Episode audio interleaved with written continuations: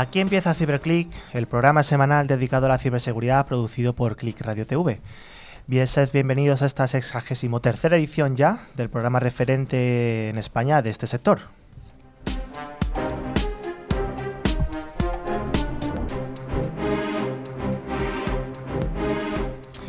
Ciberclick se puede escuchar a través de más de 50 emisoras distribuidas por toda la geografía española. Además, como bien sabéis, tenemos una audiencia fiel que nos sigue a través de los podcasts, tanto desde España como desde Latinoamérica.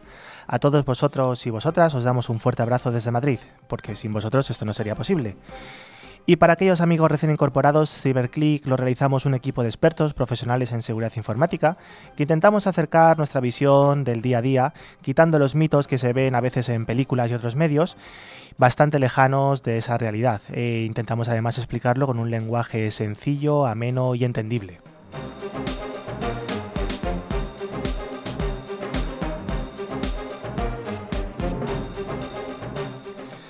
Y me gustaría comentar una problemática que vemos cada vez más en diversos sectores, pero especialmente en el mundo de la ciberseguridad, y es el efecto a largo plazo de tener cierta tecnología, digámoslo así, inadecuada.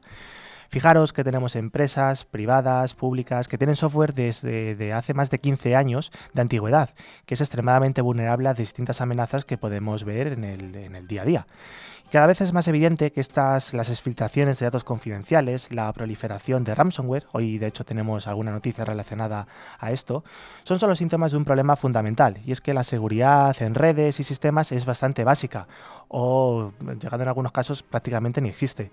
Además, con la amenaza cada vez más creciente de dispositivos IoT, todos esos nuevos aparatos que llevamos conectados o que tenemos incluso distribuidos por la casa, teléfonos inteligentes, pulseras, etc., muchos usuarios y empresas han renunciado a la verdadera privacidad y seguridad y es que el riesgo de tener una tecnología barata es clave. Fijaros muchas veces que el fabricante que gana, que se lleva el mercado, no es ni el más confiable ni el más seguro, sino simplemente el que ha sido más rápido en el sector en sacar cierta funcionalidad o desarrollar un sistema económico para la aplicación en cuestión. Y es un problema porque a través de estos sistemas se pueden comprometer a otros, ya sea mediante ataques de denegación de servicio, que lo hemos comentado muchas veces, u otros tipos más sofisticados. Además, esas empresas, instituciones, pero también muchas veces los usuarios deberían auditar constantemente su ciberseguridad, cada uno dentro de las medidas que puede, claro. Las últimas noticias de alertas de ransomware en hospitales, en bancos o en servicios públicos preocupan a la población, sobre todo por esas ramificaciones que tienen en el día a día de, de las personas. Siempre pensamos que se dispone de medidas suficientemente seguras y de última generación para parar un poco todo este tipo de ataques. Sobre todo, el problema que se puede ver muchas veces ya no solamente ni siquiera en tecnología, sino que están administradas por personal que está inadecuadamente capacitado y que compromete esa integridad y efectividad de los sistemas de protección. Y es que la cuestión no es si la ciberseguridad debe ser simple o no, además pensando siempre en los fabricantes, en los desarrolladores o incluso si es complicado o no para los propios usuarios, sino que tiene que estar arraigado un poco en nuestras propias prácticas diarias, desde elegir unas buenas contraseñas robustas, no reutilizarlas, hasta utilizar, por ejemplo, sistemas de cifrado para nuestra información más sensible. Y claro, es mucho menos probable que un usuario informado abra un archivo adjunto de un remitente desconocido o haga doble clic en una web que, bueno, es un phishing evidente y por lo tanto fraudulento. Y para eso es clave la formación. La ciberseguridad no es algo esotérico y mágico que está para hacernos más engorroso nuestro día a día, sino que está para ayudarnos, y no solo a nosotros, sino a los de nuestro alrededor. Para hablar hoy de estos temas de ciberseguridad, me gustaría presentaros al equipo que tenemos hoy en el estudio, un equipo de expertos. Eh, empezamos por mi derecha. Hola Manu, ¿qué tal? Buenas, Dani, ¿cómo estamos? Muy bien, vamos a por otro programa, ¿no? Sí, además es la primera vez que estoy en la derecha. Vale. Esperemos que vaya bien. También tenemos a Rocío Vaquero, hola. Buenas tardes. ¿Qué tal, Rocío? Pues muy bien, aquí deseando hacer un buen programa hoy. Por la parte izquierda tenemos a Rafa Tortajada. ¿Qué tal, Dani? Frío día. Frío, frío. Y también contamos con Javier Luzón, nuestro invitado de hoy. Hola, Javi. Buenas tardes. Además, tenemos de nuestro fantástico equipo de producción de Click Radio TV. Al otro lado de la pecera está Javi, el mago de los potenciómetros y manejando todos los controles para que llegue este audio fantástico a todos los dispositivos. Hola, Javi.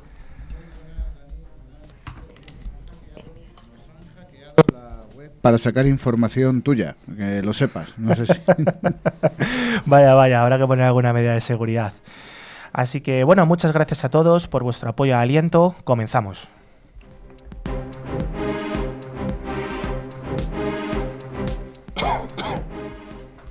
Ya sabéis que este programa tiene vocación bidireccional. Disponemos de un buzón de email al que nos podéis escribir, que es, eh, es info terminado en CK y con dos i's latinas. También podéis seguirnos por LinkedIn y Facebook y nuestra página web www.ciberclick.es. Y por último, también podéis poneros en contacto con nosotros a través del WhatsApp en el número más 34 669 180 278. Y antes de empezar la sección de noticias, queremos informaros que gracias a Engecon, al final del programa haremos el habitual concurso semanal. Los dos oyentes que resulten ganadores recibirán una licencia anual del antivirus de TEM Micro, validada para tres dispositivos. Cada premio está valorado en 50 euros y solo hay que responder alguna pregunta relacionada con el contenido del programa. Bueno, ¿y qué vamos a ver hoy, chicos? Bueno, pues hoy tenemos el siguiente menú. Para empezar, nuestras jugosas noticias de ciberseguridad. Eh, seguiremos con un monográfico sobre los SOC, que es un SOC, y entrevista a Javier Luzón, eh, que es Security eh, Arquitecto de Seguridad y, de Integración, ¿no? Eso es. Luego lo explicamos, si os parece. Vale. Bueno, pues empecemos el programa y por dónde, por esas noticias más jugosas de esta semana.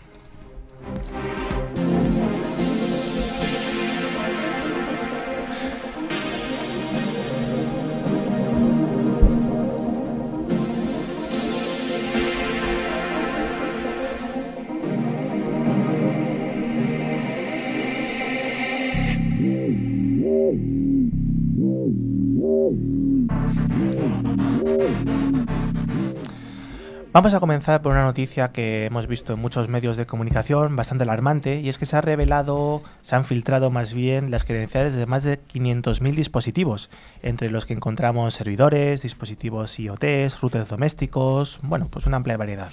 Efectivamente, al parecer la lista fue filtrada en uno de los foros más habituales de hacking entre la información revelada podemos ver direcciones IP, nombres de usuario y las propias contraseñas para las conexiones de tipo Telnet. Sí, es un poco como el portal Sodan, una especie de base de datos con direcciones IP de los distintos dispositivos, informaciones de los puertos abiertos, pero además aquí eh, se pueden conocer las autenticaciones para conectarse vía Telnet, es un, protocolo de, conexión no seguro, y es, que, es que en muchos casos son las contraseñas por defecto, incluso hay alguna con el 1234, o sea súper sencilla. Lo preocupante es que ha sido, ha sido que el hacker que ha revelado esta información se conectó a cada dispositivo, supongo que con un proceso automático, porque si no 500.000 dispositivos son bastantes, para eh, revisar y para instalar malware. Parece que esta revelación ha sido por una reivindicación del propio hacker en protesta por un proveedor de servicios de DOS que ha migrado su modelo de negocio a servidores eh, cloud. Esta lista claramente es muy peligrosa porque podría utilizarlo un atacante para perpetrar un ciberincidente. Por lo tanto, desde CiberClick recomendamos encarecidamente que no se utilicen contraseñas por defecto o muy comunes, por supuesto. Tuvimos un programa hace poco que hablamos de, las contraseñas y, cuáles eran las peores. Así que mira, pues aquí están las consecuencias. Sí, hagamos una revisión de todos los sistemas que tengamos y por lo pronto cambiemos las contraseñas por defecto y pongamos algo un poco más complejo ¿no? y robusto.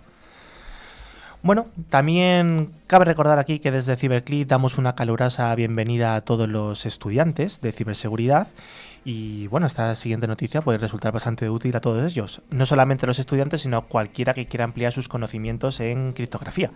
Si recordáis, hace algún tiempo tuvimos el placer de contar a Jorge Ramió en el estudio que nos estuvo regalando su sabiduría en materia de cifrado. Y resulta que desde el pasado 15 de enero, a través de su canal de YouTube Class for Crypt, que eh, ha publicado o está empezando a publicar un curso que consistirá en más de 100 vídeos de videoclases sobre criptografía. Pues efectivamente, la duración de los vídeos semanales será de entre 45 minutos y una hora, abarcando diversos temas sobre criptografía, incluyendo prácticas con software educativo y documentación propia, ubicado en CryptoRed. Podremos aprender acerca de su complejidad, algo- algoritmos, eh, funciones hash, criptografía simétrica y asimétrica, certificados digitales y otros temas de interés. Así que animamos a aquellos que tengan interés en la criptografía para seguir este mm, apasionante proyecto. Os recordamos, son vídeos en YouTube y se llama Class for Crypt. El for es un 4 en cifra y crypt pues con i latina. Con Y, perdón. Con Y, sí, sí. Aquí nos Muy bien. hacemos un lío con las is. Bueno, ahora vamos a hablar de una aplicación bastante conocida, muy usada para conocer gente, también no solamente conocer, para ligar. Manu, ¿tú la conoces? ¿Qué ha pasado? Yo sí, sí la conozco, pero de vidas anteriores. En las últimas horas se ha dado a conocer que circulan más de 70.000 fotos de usuarios de Tinder. Eh, esto, se ha puesto, esto ha puesto en alerta a los usuarios y ha sembrado la duda sobre la seguridad de la plataforma. Junto a estas fotografías, pues también se comparten más de 16.000 datos privados de los usuarios, que podrían ser los dueños de estas propias fotografías. Bueno, aunque por este momento no queda claro el origen de las fotos, aunque sí que sabemos que fuera de esta aplicación está prohibido, hablamos de fotos privadas, la propia compañía responsable de la apps de citas se ha comprometido a tomar las, eh, medidas eh, para borrar los datos que están fuera de su plataforma. Pero por desgracia no es la primera vez que esto sucede. Ya ocurrió que en el 2017 un investigador de Google logró recopilar más de 40.000 fotos de perfiles en Tinder, supuestamente para entrenar a un sistema de reconocimiento facial. A mí se me ocurre un problema bastante inmediato y es que se podrían abrir perfiles falsos para hacer chantajes a los usuarios utilizando estas fotos robadas. Por el momento simplemente tenemos las declaraciones de Tinder que se ha comprometido a tomar medidas para evitar que esto vuelva a suceder. Bueno, pues veremos si son efectivas o dentro de un año tenemos que volver a dar una noticia de una exfiltración de fotos en este caso, ¿no? Sí, ya veo buscando por ahí la base de, de todas las fotos, Fábrica quién conoces y quién está. Efectivamente. Bueno, la siguiente alerta viene un poco motivada por un aviso que ha distribuido el CCNCERT, que viene a contarnos que hay un repunte de una campaña de un malware bastante conocido como es Emotet.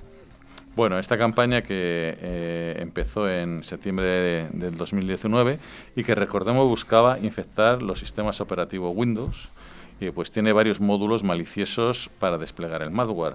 Uno conocido como TripBot, que conlleva la instalación de un ransomware que últimamente sale muchísimo en todos los periódicos, se lo he visto hasta en periódicos de tirada nacional que no tienen nada que ver con esto de seguridad, es el Ryuk sobre y, ataca sobre estos eh, sobre estos equipos. Recordamos que Motet puede dañar cualquier versión de Windows, por lo que pueden tomar en consideración las siguientes acciones para prevenir su infección. Instalar la vacuna Emotet Stopper en todos los equipos Windows a proteger, mantener los sistemas operativos, el software de informática y el resto de software instalado en los equipos actualizados con los últimos parches de seguridad, mantener un sistema de antivirus actualizado con las últimas firmas disponibles, evitar el uso de software que no disponga de soporte oficial, deshabilitar el uso de macros en ficheros ofimáticos y mantener siempre que se desconfíe de su origen el poder utilizarlos, restringir los permisos administrativos cuando en todo lo que sea posible, aislar los equipos infectados con código dañino y aplicar políticas de backup, considerando respaldo fuera de línea y copias diarias, entre otras medidas. Y también forzar al empleo de contraseñas robustas, deshabilitar la ejecución de Microsoft Documentos Office, usar una política de whitelisting para las conexiones al exterior, deshabilitar la ejecución de PowerShell siempre que no sea necesario, limitar también el uso de cuentas con privilegios elevados, la activación del uso de escritorios remotos, el almacenamiento de contraseñas en formato de texto plano y revisar el acceso y permisos de directorios compartidos. También eh, habría que aplicar políticas de red, eh, como segmentación de red, entre otras, y seguir las guías tanto del, del CCNC, el- la, la la 19, la 2619 y la 2419, que son de Ryuk y eh, para TrickBot. Bueno, con que simplemente yo creo que la mitad de todas estas medidas ya van a estar bastante seguros, ¿no? De hecho, al hilo un poco de este ransomware del Ryu, que es bastante conocido últimamente, eh, de hecho, si recordáis, eh, infectó una ciudad en Missouri y se hizo bastante famoso, no ya por la infección del ransomware, que lamentablemente cada vez hay en más ciudades y condados y servicios públicos y de todo, sino porque se llegó a pagar el rescate, unos 400 mil dólares creo, para poder recuperar un poco los sistemas y demás. Pues es bastante noticia este Ryuk porque se ha descubierto, se ha descubierto una nueva versión, un build que se llama un poco en, en el argot, que es capaz de despertar a esos ordenadores que están apagados. ¿Para qué? Pues mm, hacerlo de forma remota, es decir, incluso si está ese, ese puesto de trabajo apagado es capaz de encenderlo y por lo tanto cifrar el disco duro para luego pedir un rescate. Sí, eh, esto es conocido como Wake Up, Wake Up LAN, que permite encender los, eh, los ordenadores de, de forma remota. Esto sobre todo es cuando los tienes suspendidos. Es decir, si tú estás o apagas un ordenador de verdad apagado, pues entonces no lo, no lo van a poder, en Ryuk no lo va a poder infectar y no lo va a poder levantar. Esto viene por defecto en, las BIOS, eso es tan sencillo como entrar en la BIOS y mirar a ver si esta función la tienes, eh, la tienes conectada. Y venía por defecto, vamos, eh, perdón, eh, ya viene con todas las placas bases a partir de PCI 2.2, entonces, bueno, pues eh, no, no cuesta nada comprobarlo y, y ver qué, qué es lo que tienes en tu ordenador instalado. Sobre estos ataques de mote, pues comentar cómo funcionan, ¿vale? La mayoría de los incidentes que se han tenido, sobre todo en España, empiezan por un correo electrónico que le llega a alguien. Entonces, este clica en ese fichero y en ese fichero, a través de PostgreSQL, se ejecuta un programa. Ya hay una conexión que se baja un malware y se instala en el dispositivo. Este malware lo que intenta es moverse ya por toda la red y buscar contraseñas. Aparte de que se baja uno unos programas que sirven para hacer ataques en empresas, también busca en ficheros temporales, como por ejemplo las contraseñas de administrador. Por eso decíamos que es importante cambiar las contraseñas de administrador y no ser usar administradores, es, es decir, superadministradores para todas las cuentas. Un poco una política del mínimo privilegio posible, ¿no? Efectivamente. Y ya por último es cuando empieza a hacer el cifrado. Yo, bajo mi experiencia, ¿qué recomendaciones tomaría aparte de que hemos dicho? Pues primero, concienciar a los usuarios para que no abren cualquier fichero si no saben de dónde proviene. Tener un anti-spam o una seguridad en el correo electrónico potente. Y por último, no quedarnos solamente con un antivirus, sino evolucionar este antivirus a las nuevas versiones o nuevas soluciones como son los EDRs. Esto va a hacer que cuando, por ejemplo, alguien vaya a cifrar, si no conocemos quién es el que está cifrando, se pueda parar o intentar pararlo.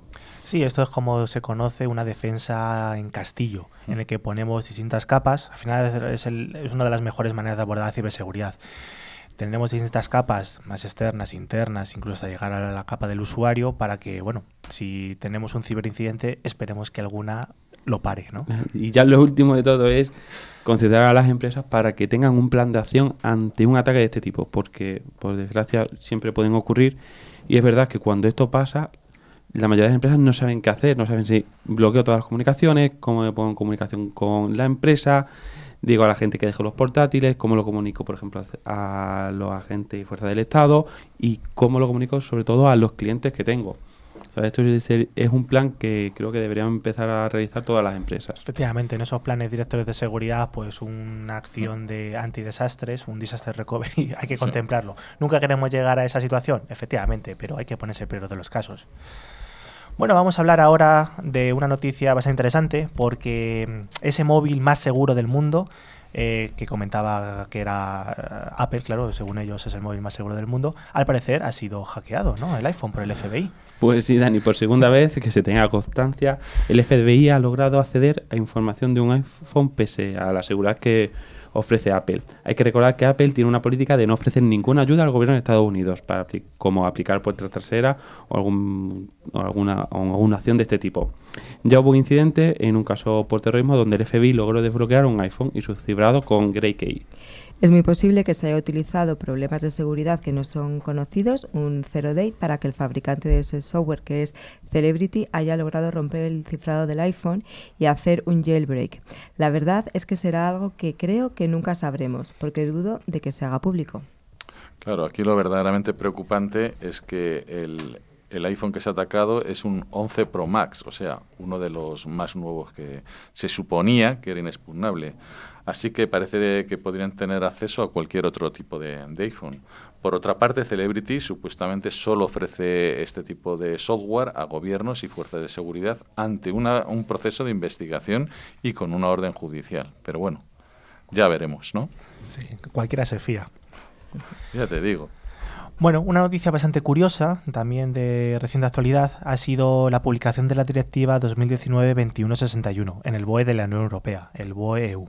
Concretamente hace resaltar pues un poco las mejoras en las aplicaciones y la modernización de las normas de protección de consumidores de la propia Unión Europea, que tendrá que aplicar todos los países miembros. Pero Rocío, concretamente, ¿qué es lo que dice esta nueva directiva? Pues la medida más llamativa es la prohibición de usar el fax entre empresas y consumidores, ya que es un sistema que se considera obsoleto y con pocas medidas de seguridad en relación con datos personales. Por eso la, multa incorpora multas de hasta un 4% de la facturación anual de la empresa. Bueno, yo personalmente, la verdad que no es una de las maneras de comunicación que he usado prácticamente en mi vida. Yo es que ya un fax, es que ni recuerdo la última vez que usé un fax, no... Pues ahora ya por ley, por directiva, oye. Espérate, imagínate que tendrá un ataque de ransomware, que cifra todos los portátiles. No pueden mandar correo electrónico y tienes que mandar una comunicación, ¿cómo lo hace? Sí, sí, oye, pues puede ser o eso. Bueno, en el capítulo de vulnerabilidades conocidas y hechas públicas y demás, eh, hoy tenemos que hablar de dos fabricantes bastante grandes que han sacado bastantes actualizaciones de seguridad. No son nada más y nada menos que Adobe y Oracle.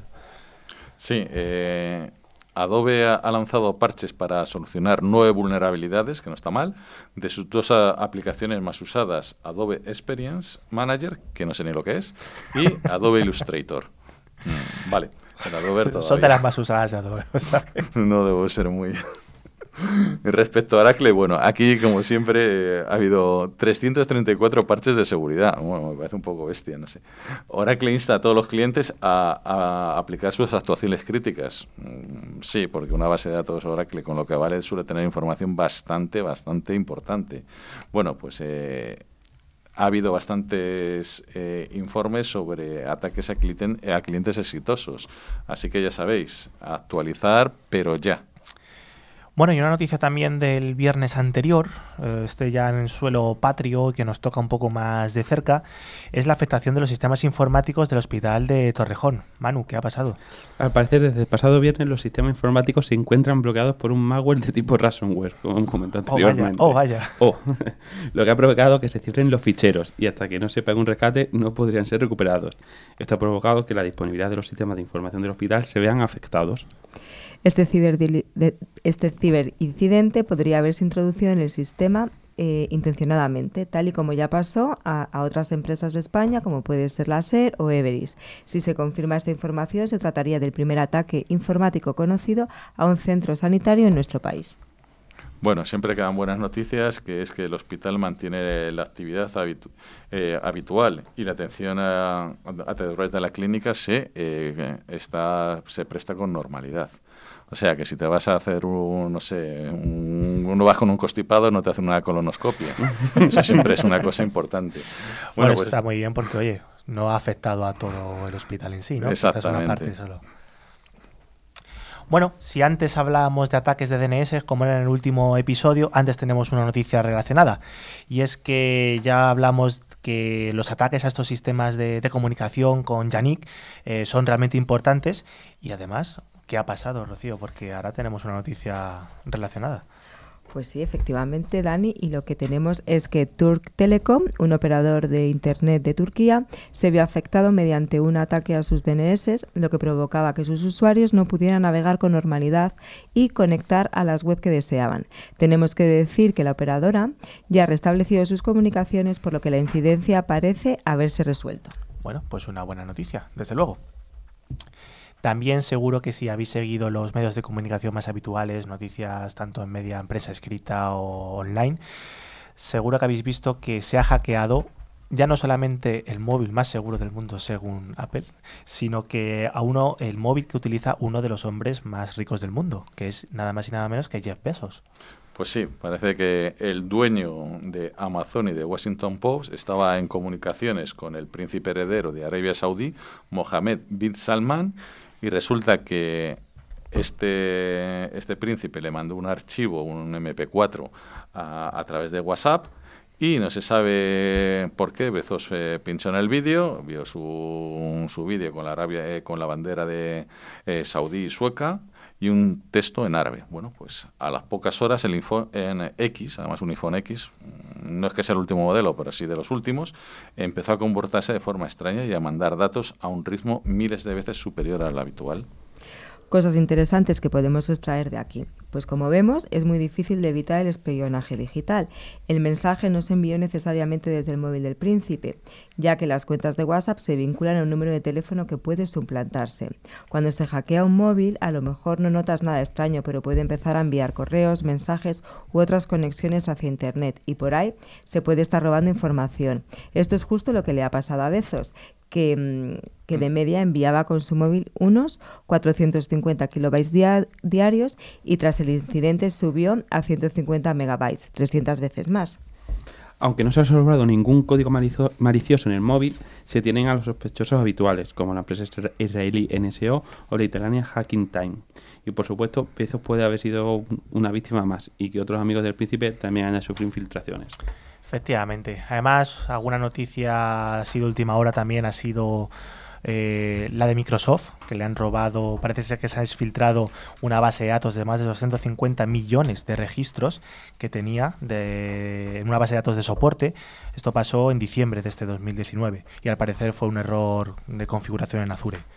Entonces, bueno, parece que se ha subsanado, pero la exfiltración ya ha sido... Realizada. Sí, Así que bueno chicos, vayamos al siguiente módulo.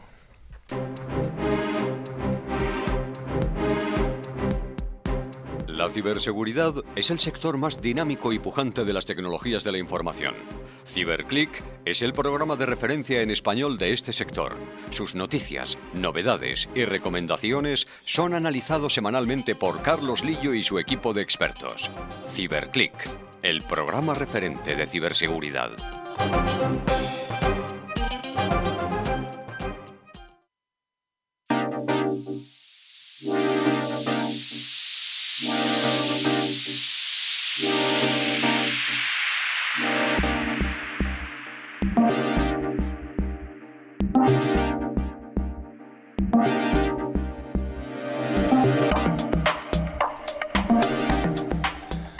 Bueno, pues hoy vamos a hablar de algo muy interesante, ya lo adelantó Rafa.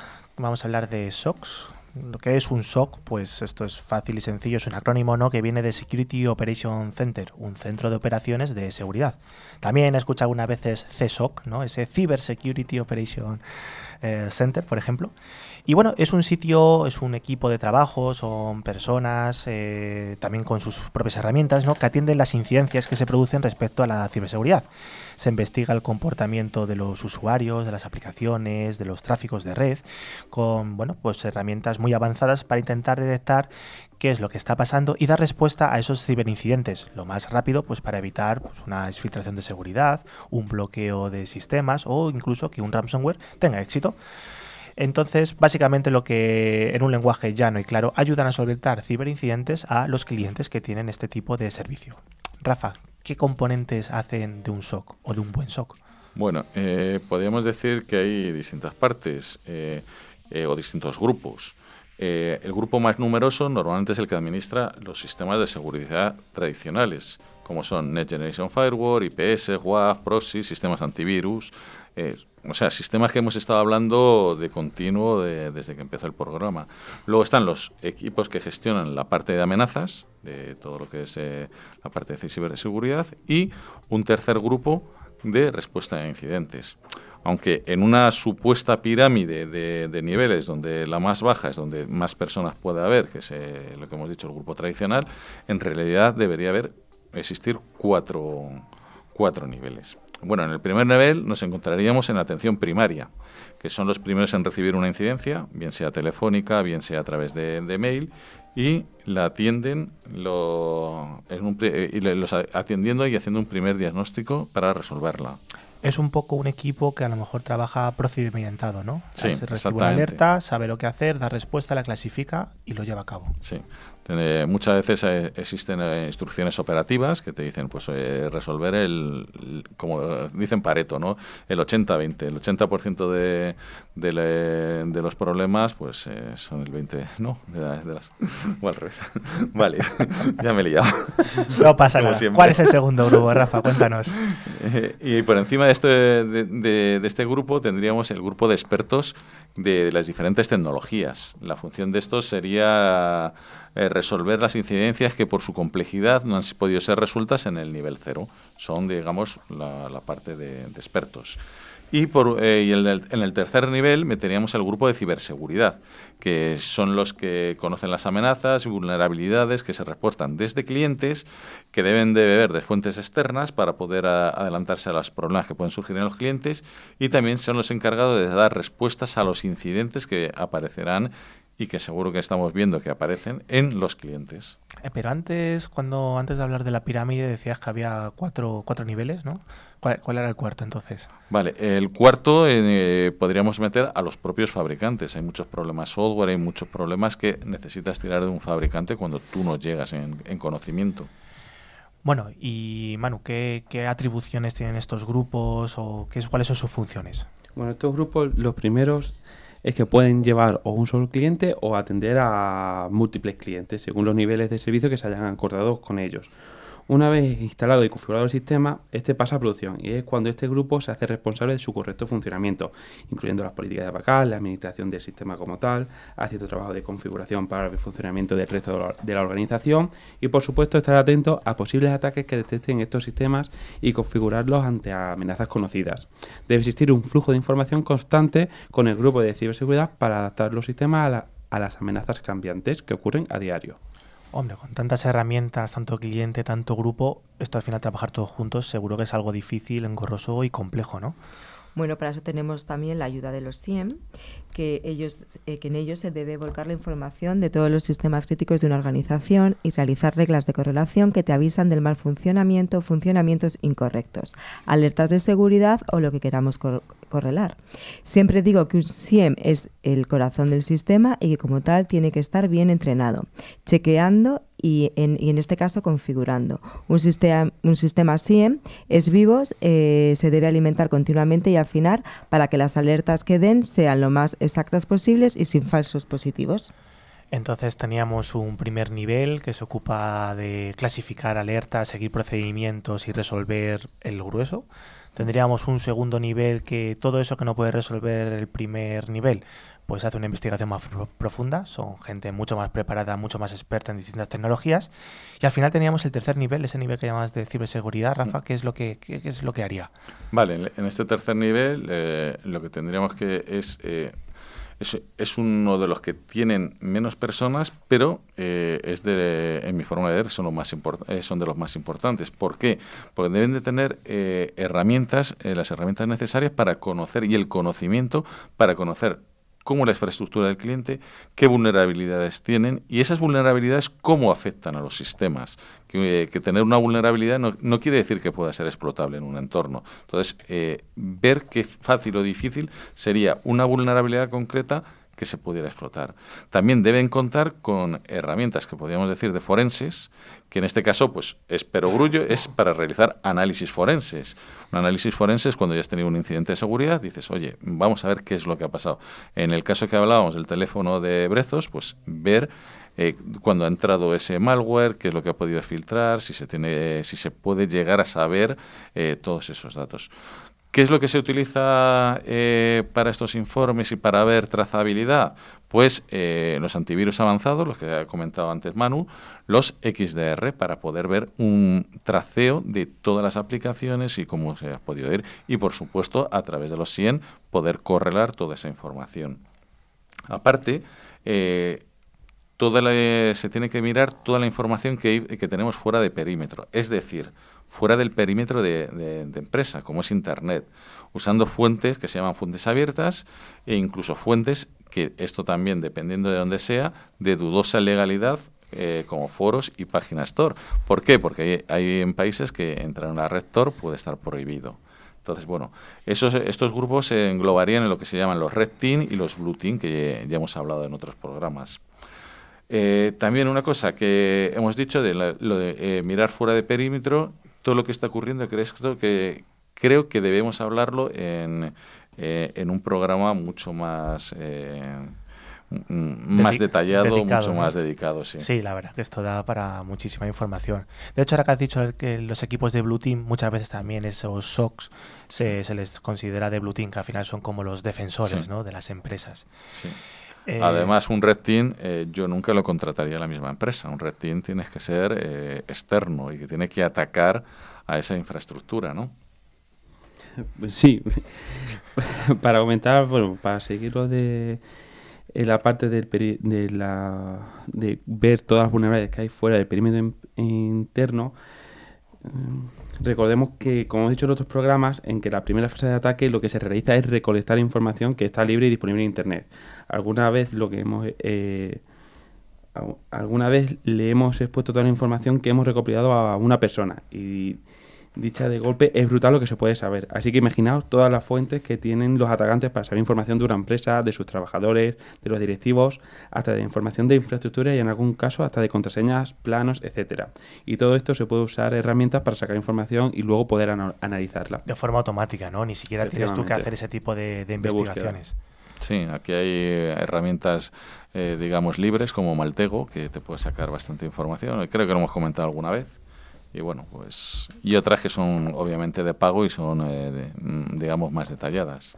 Entonces, bueno, antes también has comentado el Red Team. Por un lado tenemos ese SOC, que es el equipo de defensores establecido en varios niveles, donde se transfiere la información Mm. de unos a otros. Y por otro lado, también tienen que trabajar como muy en conjunto con el equipo atacante, ¿no? El Red Team. Sí. Y eso, ¿por qué es importante? ¿A qué se va a dedicar el Team integrado dentro de las funciones de un SOC, por ejemplo? Bueno, un team eh, lo que debe, debe comportarse es como, eh, como harían los malos, como haría un, un hacker malicioso o un grupo de hackers que lo que quiere es entrar en la infraestructura de tu empresa. Por eso muchas veces tienen que estar separados, pues si tú conoces la empresa, pues puedes entrar siempre a hacer las mismas cosas. Entonces, eh, lo bueno es incluso que eh, se cojan y sean diferentes empresas las que ataquen cada vez para, para que no siempre digas, joder, es que siempre he entrado por aquí, pues oye, me han tapado este tengo que mirar. Entonces, eh, sería bueno tenerlos separados. Luego, el Blue Team debe conocer las vulnerabilidades que tiene la empresa y hablar con toda la gente que estaba que está configurando los sistemas.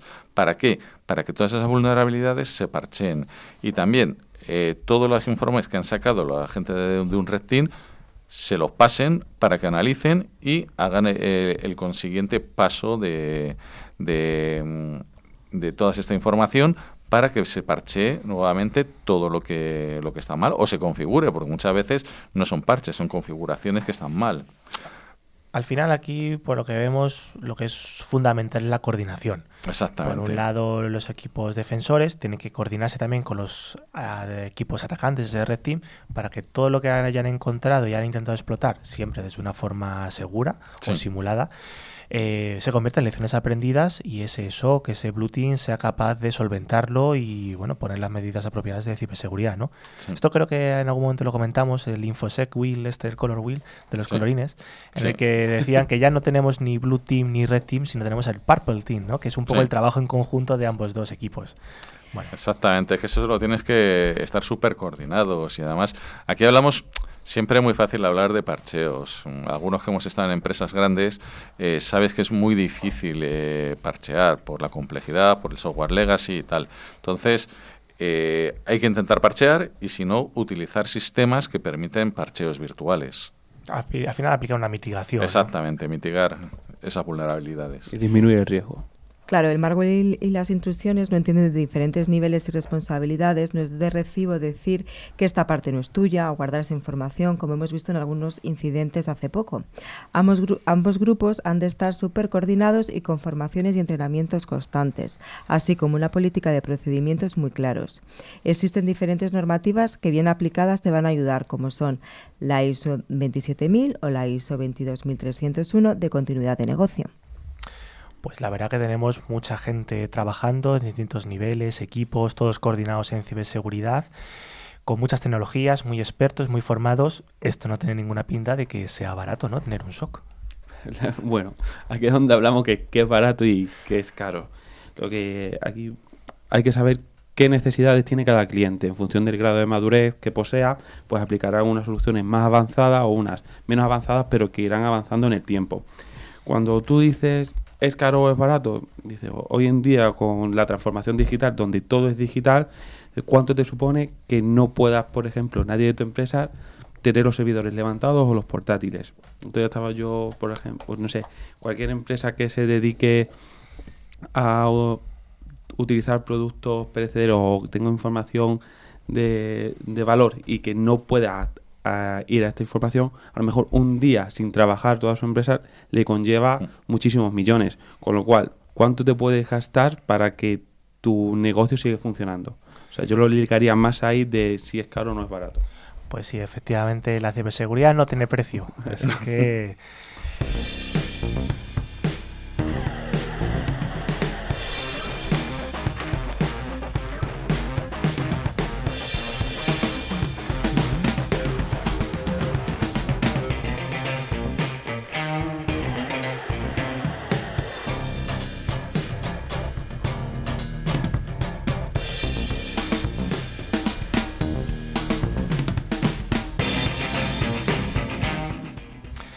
Bueno, pues en la parte de la entrevista hoy tenemos un invitado de, de sección, Javier Lución, bienvenido. Muchas gracias. Gracias Un- a- por invitarme. Un Un referente en este mundo que ha desarrollado durante muchos años su trabajo, bueno, pues en estos shows que estábamos comentando. Sí, Lo- precisamente sí, justo en SOX. Empezamos, empezamos tú y yo, o sea que... Lo primero de todo, ¿de dónde eres? Bueno, yo soy madrileño, muy madrileño, como diría... ¿Gato, bueno, gato? Totalmente gato. con los Bueno, cuatro abuelos. del Estarabio en realidad. Yo nunca he vivido en el centro, pero de Madrid, de toda la vida. Eso se considera casi. Bueno. Y bueno, para llegar a este mundo de la ciberseguridad, ¿qué tipo de formación has tenido a lo largo de tu vida? Bueno, yo estudié ingeniería de teleco. Eh, además, bueno, la ingeniería empez- fui la última promoción de este plan antiguo que se fue extinguiendo. Ah, que cambió ya a lo de Bolonia y. Sí, ¿no? este- sí, esta promoción que tenía eh, el toro justo detrás y que iba viendo, pues justo ese año me pilló. eh, y bueno, lo estudié en la Universidad de Alcalá. Y así fue como justo en el último año, en quinto año aproximadamente, fue cuando ya me empezaron a orientar. me ayudaron a orientarme hacia, hacia ciberseguridad. Al final esto fue un poco eh, gracias, gracias sobre todo a, un compañero mío de la universidad y a un profesor en concreto, porque yo en realidad asignaturas en la Universidad de Ciberseguridad no tenía ninguna. Y fue gracias a un profesor que le gustaba la ciberseguridad y en su asignatura, aunque no tenía nada que ver, decidió darnos las primeras nociones de, de criptografía, de hacking ético, bueno, eh, fue el que nos introdujo un poco. Eso sumado a que un compañero mío era muy friki de esta de este área y autodidacta y demás, pues bueno, fue el que me el que me metió un poquito en este mundo. Me ayudó incluso a, a buscar oportunidades eh, de becas eh, rel- relativas a seguridad y fue justo como, como acabé en, en este mundo. O sea que al final ese modelo de entrar a través de una beca de colaboración, beca de estudios y demás, funciona. Funciona. Funciona, pero eh, Es eh, mejorable, ¿no? No, no, no quiero. O sea, me refiero a que funciona, pero no. eh, yo a Indra, por ejemplo, que es donde trabajo actualmente en ciberseguridad, no, no fue ese, ese paso de beca. Yo, yo entré como becario de ciberseguridad en la antigua Telefónica I D, hace, hace ya seis, cinco, seis años, cinco añitos más o menos. Eh, y ahí estuve un añito, eh, aprendí nociones súper básicas, además en el mundo de, del I D, que ya no es operación ni nada de este estilo. Eh, con lo cual, en realidad, la formación que me está sirviendo para mi día a día laboral eh, actualmente es lo que he aprendido en Intra desde que entré. Desde que entré el primer día, que me abraces tú en, el, en el SOC. O me sea acuerdo, que- me acuerdo. De hecho, ahora tienes un rol que mola mucho el nombre, que es Security Architecture and Integration Manager, aunque Rafa creo que casi no lo supo pronunciar. Y te entiendo perfectamente. ¿eh? Es que lo estaba leyendo y digo, ¿esto qué es? Digo, digo, Se- se- vamos, es mucho más sencillo en, en castellano. Lo que pasa es que, como sabéis, tenemos que intentar ser internacionalizarnos y, y, bueno, al final, como veis, el rol eh, público es ese. Eh, es, eh, bueno, bajo mi paraguas de, de gestión está el equipo de arquitectura e integración de ciber de, de Minsight, dentro de Indra. Entonces, la labor tuya es un paso previo a que un equipo de operaciones, como puede ser un SOC, tome posesión de un servicio. ¿Va después o cómo, cómo trabajas? Sí, es una de las partes. Eh, al final el equipo de integración, esto es un equipo de integración clásico, ¿vale? De despliegue de tecnología, en este caso de ciber. Eh, eh, puede ser despliegue de tecnología ciber eh, con proyectos llave en mano, como conocéis, lo dejamos en el cliente y esto es para vosotros, os lo operáis vosotros. O bien para que nosotros lo operemos desde nuestro SOC, ¿vale? Entonces, eh, aquí es donde entraría esta parte de eh, onboarding de servicios de SOC. Entonces, al final, esa coordinación que hablábamos de los equipos de ciberseguridad es súper importante, ¿no? No te imaginas. Tenéis que trabajar muy estrechamente con el SOC de operaciones. De claro. hecho, claro, cuando se trata de un proyecto de onboarding de servicios eh, o de despliegue tecno- de tecnología ciber, que luego lo transicionamos a nuestro SOC, es mucho más sencillo porque ya llevamos unos cuantos. Cuando se trata de una transición a otro SOC, ahí sí que hay, sí que hay dolores porque, pues imagínate, una transición a nosotros mismos, a nuestro SOC, a lo mejor nos puede, nos puede llevar una semanita. Eh, incluso aquí, aquí lo que hacemos, aprovechando que somos la misma compañía y el mismo equipo, involucramos a la gente de operaciones des- desde mucho antes, ¿vale? Eh, ¿Qué pasa cuando lo transicionamos a otra compañía o a otro, a otro centro de operaciones? Joder, pues nos tiramos dos semanas de formación, a veces incluso recurrimos para, para coger un poco de peso en, en ese traspaso, recurrimos a fabricante o a mayoristas para que nos den un poco ese, ese apoyo formativo, pero es, es muy importante, por eso cuando, cuando son compañeros de la misma compañía es muy sencillo, mucho más ligero, y cuando es eh, hacia otras compañías es, es bastante más extenso. Y hablando en este, en este episodio de hoy de SOX, también en los últimos años vemos que cada vez más tiene mucho peso la ciberseguridad en el mundo operacional, en ese mundo OT. Y me gustaría saber, desde tu punto de vista, si cada vez si se ven SOCs en los que se combinan tanto la parte de IT como de OT, o son entidades separadas y por lo tanto operados por equipos distintos, porque al fin y al cabo los conocimientos quizás sean distintos, o crees que está todo integrado en este mismo mundo de, de SOCs, Mm. dicho así.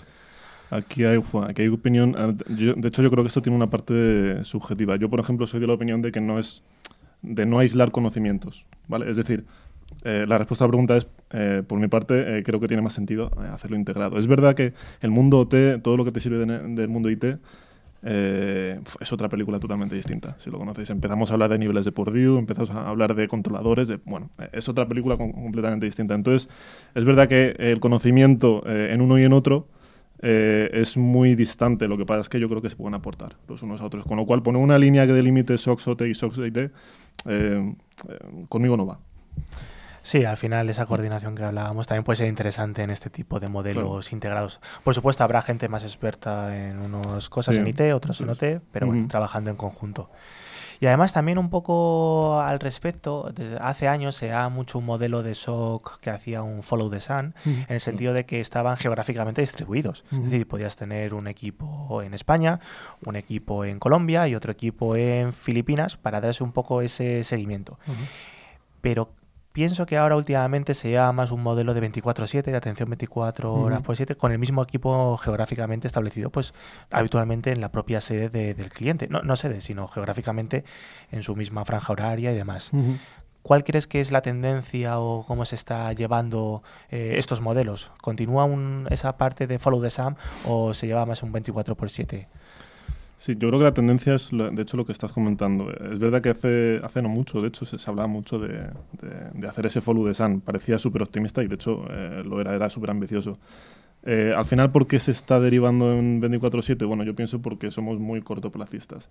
Es eh, pensar en un, en un follow sun, en ge- eh, distribuido geográficamente, eso es sencillo, lo difícil es que se coordinen entre ellos. Hay unas barreras, hay unas barreras bueno, lingüísticas y culturales y de todo, que lo hacen todo muy complicado. Entonces, eh, el- el- eso lleva mucho tiempo, muchos años, y con lo cual, si somos cortoplacistas, eh, si pensamos cortoplacista, al final, pues vamos a lo más rápido, que es un 24-7 eh, localizado en una, en única, única- en única- en un único país. Yo pienso que tendríamos que intentar eh, ir hacia eso. Eh, costaría y sudor y lágrimas, pero creo que tenemos que conseguir hacia un modelo de follow the sun. Además, a mí me ha pasado muchas veces que cuando hacías un incidente de esto y, y elevabas a un fabricante para el follow the sun, no lo tomaban como suyo. Es como decir, ¿eso de España? ¿Eso dónde está? Y veías que en Suecia o en Australia, que eran donde tenían el follow the sun, al final no... Como que no. O Estados Unidos decían, es que eso, tu incidente en España, dices, sí, sí, pero yo tengo una central parada. Y para mí es muy importante y no lo ves como tuyo, no sé, no eso es por lo menos lo que me parecía a mí cuando era de operaciones. Sí, hay muchas barreras que, que lo limitan. En cualquier caso, sí, sí creo que hay ejemplos que, que lo han conseguido. Bueno, no sé si conocéis Symantec, ten- tenía no sé cuántos SOC distribuidos alrededor del mundo. Eh, nosotros, en nuestro caso, sí que tenemos eh, varias localizaciones y, y- y, de hecho, ya estamos transfiriendo, eh, ya tenemos transferidos un montón de servicios a- de, de primer nivel y de segundo nivel a otras localizaciones. Con lo cual, bueno, se consigue y cuesta un montón, pero se, yo creo que se puede conseguir. También aquí en Ciberclick muchas veces hablamos de la formación, pensamos que un usuario con conocimiento será un usuario pues menos sensible a picar, a hacer algo bueno que, que conlleve al final un ciberincidente. Este tipo de, de servicios de formación, seguimiento, training, etcétera, ¿también es responsabilidad de un SOC o ya se escapa un poco de, de- de esas funciones eh, bueno, y hay atribuciones que suelen tener? Ujú. ¿Te, te refieres a formación de concienciación o formación de, pues, de ciber, de manejo de herramientas, administración, operación? Ambos dos. Por una parte a esos usuarios, pero también de formación interna para lograr un expertise mayor Claro. a sus propios Es que usuarios. yo creo que depende precisamente de qué tipo de formación estemos hablando. Al final, eh, siempre digo que el que mejor eh, te va a enseñar eh, cualquier línea de, de conocimiento es el que se ha pegado con él todos los días. Con lo cual, desde el punto de vista operativo, ¿quién, es el que mejor te va a formar? Pues el operador de nivel 1, de nivel 2 o de nivel 3, lo que toque. Eh, a nivel de concienciación, ves en estas líneas de, de- formación o de aprendizaje, quizá sí tienen que ser equipos especializados o, incluso las formaciones que se dan desde el fabricante. Esas son formaciones que deberían dar equipos aparte, pero si son formaciones que eh, tienen que enseñar a, a un operador nuevo que entra al SOC, eh, tiene que ser el que esté en el día a día, es el que mejor te va a enseñar. También me gustaría todavía... Bueno, creo que nos estamos quedando sin tiempo, lamentablemente. Así que, Javi, ¿algo que quieras añadir? Nada, bueno, agradeceros una vez más que me hayáis invitado y, y nada, a vuestra disposición si me necesitáis en algún momento. Bueno, chicos, pues vamos al último, al último capítulo de hoy.